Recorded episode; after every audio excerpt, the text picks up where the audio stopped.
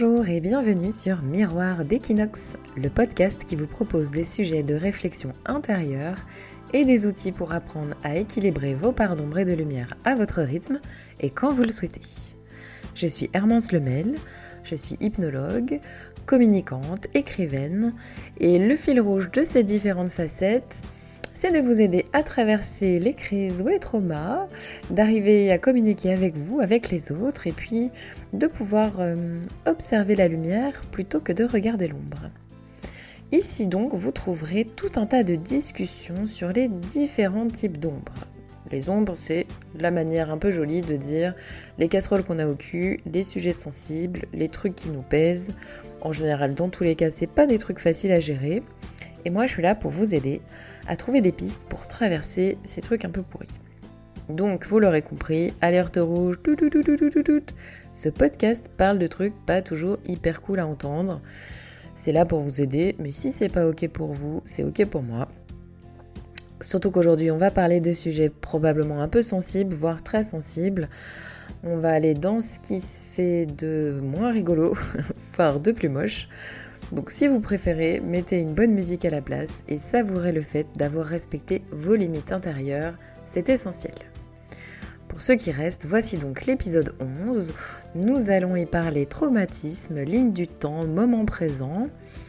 Alors le trauma, c'est une ombre qui existe plus ou moins chez un peu beaucoup de gens, mais selon le temps qu'on a pris à la rejeter ou à l'apprivoiser, ben, ça en fait une ombre plus ou moins grande.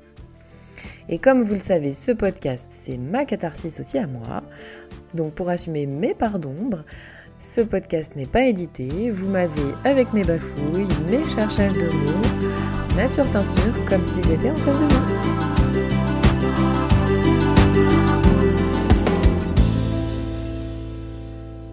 Aujourd'hui, comme je vous le disais, nous allons parler traumatisme, ligne du temps, moment présent.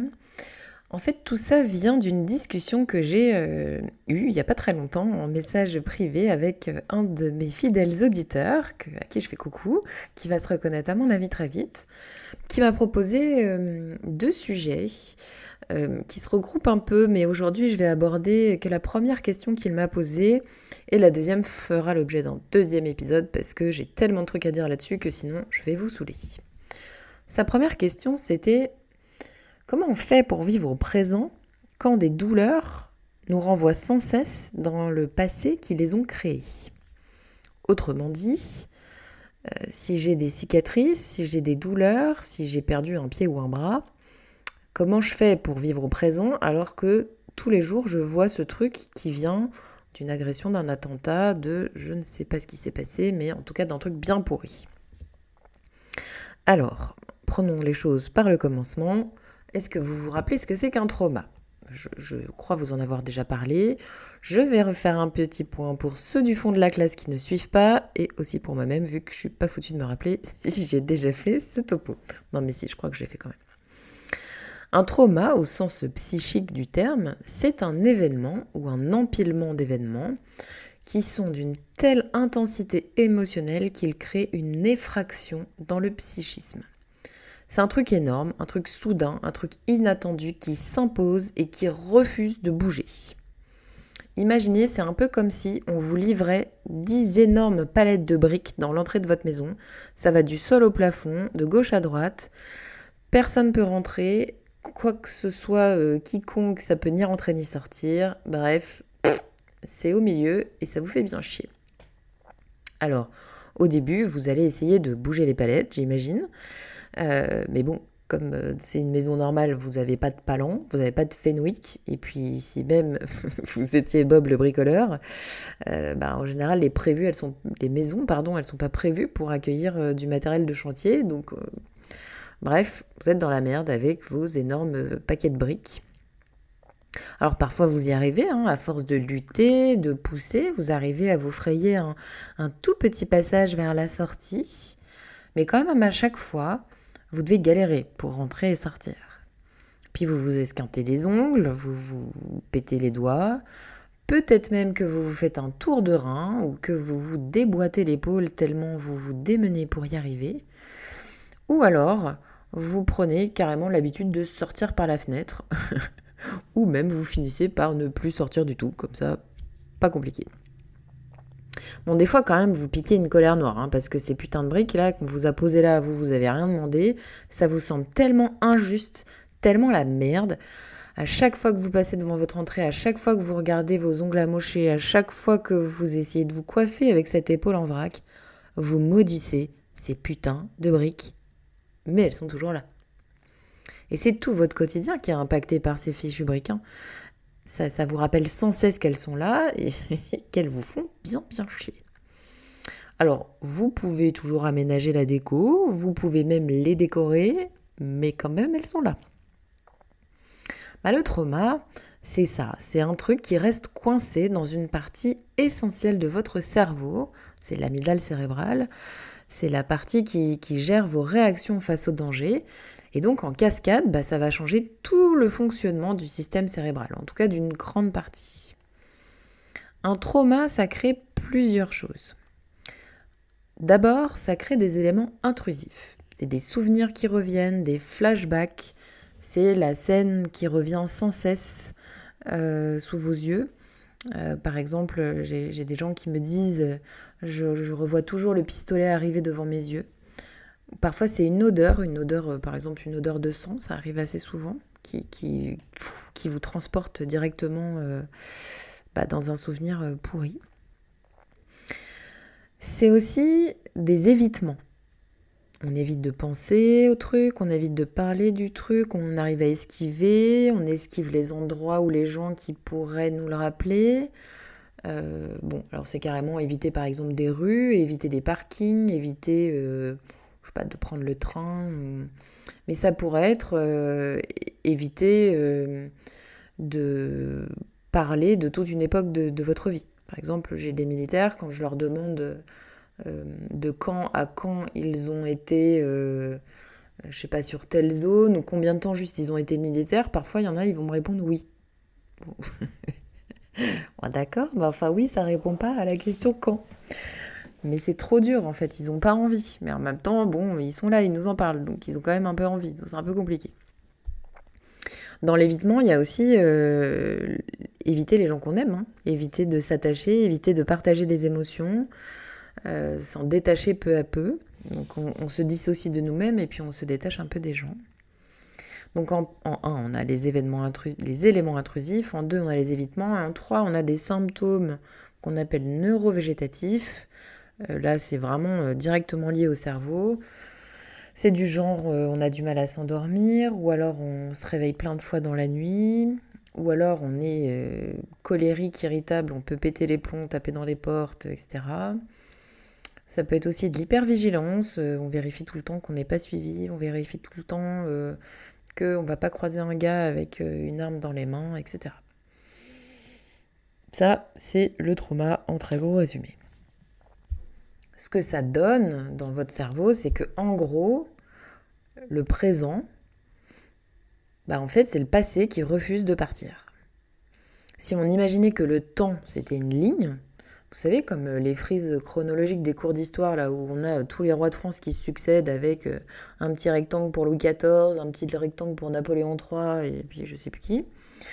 Euh, bah, normalement, là, sur votre ligne du temps personnel, il y aurait trois zones, le passé, le présent, le futur.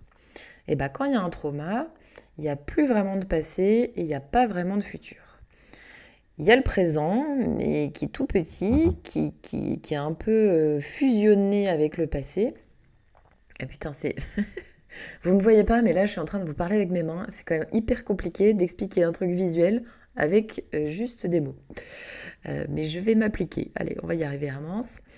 Donc, en gros, au lieu d'avoir trois zones, bah, on en a une. Vous voyez les Césars, là, l'espèce de remise de prix, là, le truc compressé, ou les bagnoles dans les casses auto, bah c'est ça. Le passé, le présent et le futur, surtout compressé, de quoi c'est là dans l'autre comme ça?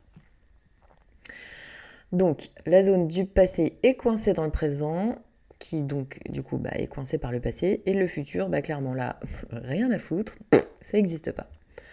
Donc là, bah, ça fait un espèce de truc un peu amalgamé. Je sais pas si vous commencez euh, à voir où je veux en venir. Quand toi, jeune coureur fou, tu me demandes comment éviter euh, de laisser ton esprit partir ailleurs ou que dans ton corps quand tu souffres, moi je me demande si c'est de l'évitement lié au traumatisme ou si c'est juste la dissociation naturelle du corps quand on est douloureux. Quand tu me demandes comment ne pas être sans cesse envahi par le passé quand tu as mal, moi je me demande si ce sont des souvenirs intrusifs dont tu me parles, qui te ramènent sans cesse là-bas. Donc je me demande si l'événement a été géré vraiment bien au niveau psychique, au niveau de ton cerveau. Imaginez, vous laissez une tomate pourrir. Bah, même si vous la regardez pas, même si vous faites elle n'est pas là, je la vois pas, parce que vous supportez pas les tomates et vous supportez pas les tomates pourries, bah ça va quand même pas l'empêcher de moisir, on est d'accord? Ça va attirer les moucherons, peut-être même que ça va puer pendant qu'elle se décompose. En tout cas, clairement, ça va en foutre partout. Qu'est-ce qu'on fait? La tomate pourrie, on la fout au compost, on la jette, on la jarte. En tout cas, on fait quelque chose pour qu'elle soit plus chez nous en train de pourrir. Donc, le gros du travail de la ligne du temps, c'est de la réétirer, de la re-aplatir. Donc, si elle était tout encastrée, bah de la désencastrer, de lui retrouver euh, ses fonctions euh, normales avec une zone par euh, moment donc avec une zone du passé, une zone du présent, une zone du futur, que le passé reste dans le passé, mais on peut y avoir accès si besoin, parce que, bah, je sais pas, on en a tiré des apprentissages de ces expériences, parce que bah, il y a des souvenirs qu'on a envie d'avoir, parce que quand je vous parle du passé, je vous parle de l'événement traumatique, mais euh, je vous parle aussi de... Euh, mon, amoureux de sixième euh, ou de la boulangère euh, qui était euh, en face de ma maison de vacances. Donc, le passé, c'est bien d'y avoir accès quand on a envie. Et puis, on pourrait aussi retrouver du coup une zone du présent pour le vivre pleinement. Quand je dis une zone, c'est bien une zone, c'est pas juste un petit trait, c'est une vraie zone dans laquelle on peut circuler, dans laquelle on peut euh, ressentir, on peut vivre, et puis se projeter pleinement dans le futur. Donc là, ça ressemblerait, si je reprends mon petit euh, truc de ma ligne du temps, euh, une zone, deux zones, trois zones distinctes, claires, dans lesquelles on peut circuler et on peut du coup se projeter dans le futur autant qu'aller revisiter les souvenirs, mais notre état euh, normal est dans un présent qui a de l'espace. Donc je reviens au traumatisme, du coup, on ne peut pas faire comme s'il n'existait pas, comme la tomate. Enfin, on peut essayer, mais bon, le soulagement euh, ou euh, la pseudo pause qu'on va se créer, ce sera que de la surface, puis ce sera clairement temporaire. Donc le traumatisme psychique, il doit être accompagné par des gens qui sont formés, par des gens qui savent par quel bout le prendre et qui savent comment vous aider à le dépasser. Est-ce que vous allez oublier ce qui s'est passé? Clairement non. Par contre, l'objectif, c'est de pouvoir en parler, pouvoir raconter les choses sans qu'il n'y ait plus aucune émotion qui soit reliée euh, à ce récit.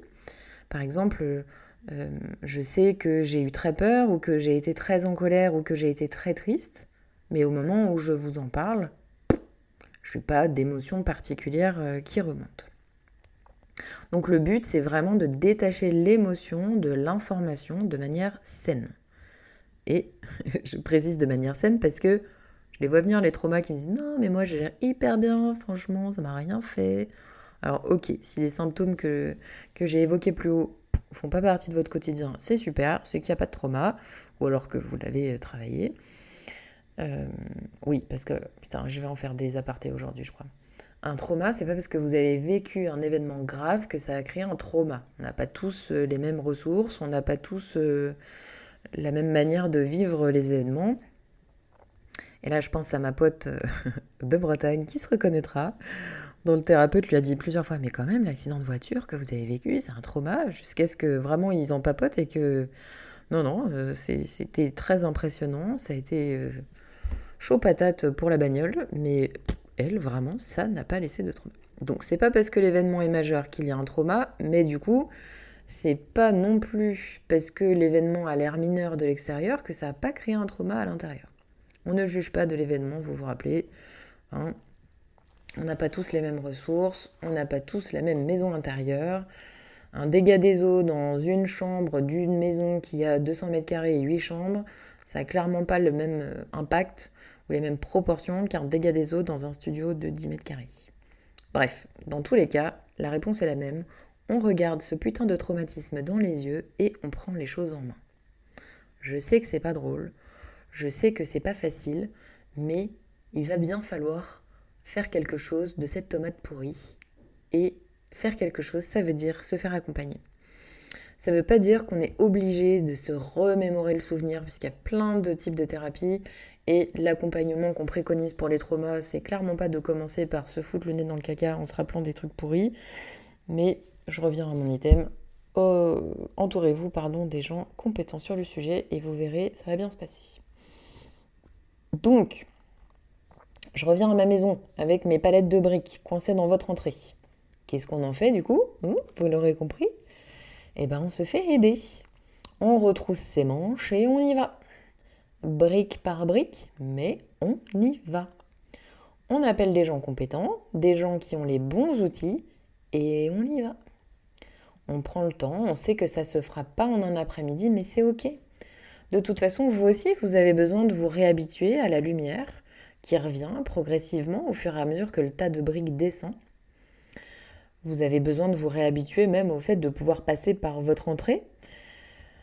Vous aurez besoin de temps pour changer vos réflexes de passer par la fenêtre de la cuisine. Peut-être même que vous aurez envie ou besoin de changer les meubles de place pour que ça ait plus trop de rapport avec euh, ce à quoi ça ressemblait avant. Et puis même si les briques ont laissé des traces sur le sol ou sur le mur, un jour, vous passerez machinalement dans votre entrée. Puis en fait, vous vous direz rien du tout, parce que ce sera redevenu tellement normal que vous ne les verrez plus, les rayures et les traces. Alors, je sais que j'ai pas vraiment encore répondu à ta question, jeune coureur. Mais tu auras compris que pour y répondre, il faut avant tout savoir si tu es en train de, de travailler sur toi ou pas. De nos échanges, je crois comprendre que oui. Alors je vais juste te faire cette première réponse. Laisse-toi du temps. Pour le moment, les douleurs, les cicatrices, les vides, les choses visibles, non prévues, qui te sautent aux yeux et qui te ramènent sans cesse en arrière, c'est parce que ton cerveau essaye de vider les briques, mais n'y arrive pas encore complètement. Mais un jour, les douleurs seront juste des douleurs. Je sais, c'est hyper nul comme réponse, mais je peux pas te dire mieux. Évidemment, hein, j'espère qu'un jour, tu n'auras plus du tout de douleur. Mais ça, je peux pas le garantir. En fait, je sais même pas ce que tu as, donc je suis pas Madame Irma. Par contre, je sais ce que c'est de souffrir. Et je sais que bah, parfois, c'est pour toujours. Si tu te rappelles, dans un épisode précédent, je disais que la douleur, c'était aussi avec une charge émotionnelle. À force de travail sur toi, de persévérance, d'avancer, des fois tu vas avancer, reculer, avoir des paliers, re-avancer mais tu verras que les choses vont bouger, vont changer, vont évoluer, et à un moment, les douleurs ne seront plus que ça, des douleurs. Des connasses de douleurs, certes, mais sans historique émotionnel, sans enveloppe traumatique, sans halo du passé, juste des douleurs à la con.